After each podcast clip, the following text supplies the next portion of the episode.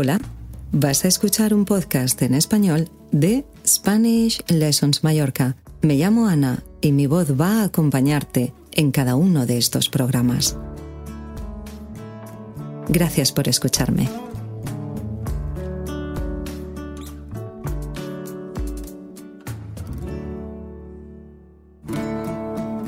Hola, ¿cómo estás? Es importante aprender el vocabulario, los verbos y frases adecuadas para realizar algunas tareas que son necesarias, como hablar con una compañía, la administración o una empresa que nos interesa.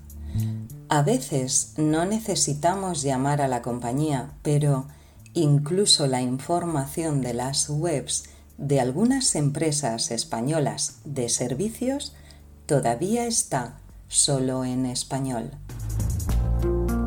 Vamos a aprender vocabulario, verbos y frases en contexto útiles para contratar un servicio en una compañía, por ejemplo, una compañía de servicios de telefonía e Internet, de suministro eléctrico, un seguro de coche, etc. O, por ejemplo, si nos dirigimos a la administración, a una empresa, porque en este caso nos interesa un trabajo. Normalmente primero buscamos información y cuando algo nos interesa contactamos a la compañía para saber más. Por ejemplo, sobre las tarifas, posibles descuentos, paquetes o bonos. Y posiblemente solicitamos un presupuesto o directamente solicitamos el servicio. Muy bien, paro aquí. Solicitar. ¿Qué significa solicitar un presupuesto, solicitar un servicio, un cambio? Vamos a ver una posible situación. Pedro tiene muchos problemas con su compañía de servicio móvil. Está cansado y ha decidido cambiar de compañía, pero no es fácil elegir. Hay muchas en Internet. Finalmente ha llamado a dos compañías y ha solicitado información para comparar y conseguir el mejor precio. Solicitar, como ya puedes imaginar, significa pedir algo, to ask for something or to apply, porque también lo usamos en el contexto laboral, en el contexto profesional. Una de las compañías le ha hecho a Pedro una buena oferta durante un año, así que se ha dado de alta en esta compañía. Repito, se ha dado de alta en esta compañía. Darse de alta. Un verbo reflexivo, darse. Una construcción que es necesario aprender si resides en España, porque lo usamos para contextos como este, pero también en otras situaciones habituales como los servicios públicos de la Administración. Es decir, que si vives y trabajas en España, tienes que aprenderlo. En español, cuando solicitamos un servicio que nos interesa, solicitamos el alta del servicio, es decir, empezamos a ser clientes de ese servicio desde la fecha que seleccionamos también de la Administración y cuando queremos cancelar el contrato solicitamos la baja del servicio.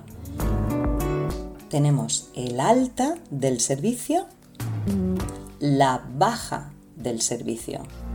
¿Sí? En el contexto de la administración usamos el verbo solicitar y darse de alta en las siguientes situaciones. Solicitamos, por ejemplo, un NIE, el número de identificación de extranjero, documento obligatorio si decides vivir en España. O, por ejemplo, solicitamos el empadronamiento, que es el documento que informa dónde vas a residir si deseas vivir en el país. Ajá. Nos damos de alta, mm, por ejemplo, como autónomos, como trabajador independiente. Como puedes ver, usamos estos verbos en distintas situaciones, pero con el mismo significado. ¿Y qué pasa si ya no me interesa ese servicio o cambio de residencia y de dirección? Entonces, nos damos de baja. El infinitivo es darse de baja. Por ejemplo, a Pedro ya no le interesa la compañía que contrató y se ha dado de baja. He hablado antes del contexto profesional, laboral es lo mismo. En este contexto, si nos interesa una oferta de trabajo, we want to apply, usamos también el verbo solicitar. Pedro ha solicitado un trabajo en otra empresa porque ofrecen un buen sueldo. Aquí solicitar significa to apply. Cuidado con una traducción como ah, aplicar. Este verbo existe en español, pero no es adecuado a este contexto.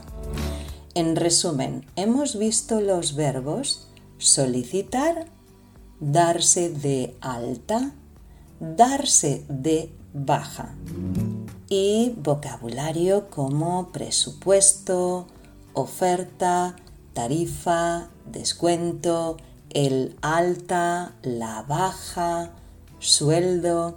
Ya sabes que puedes encontrar más contenido en mi web. Espero que este podcast te ayude en caso de que decidas vivir en España. Un saludo.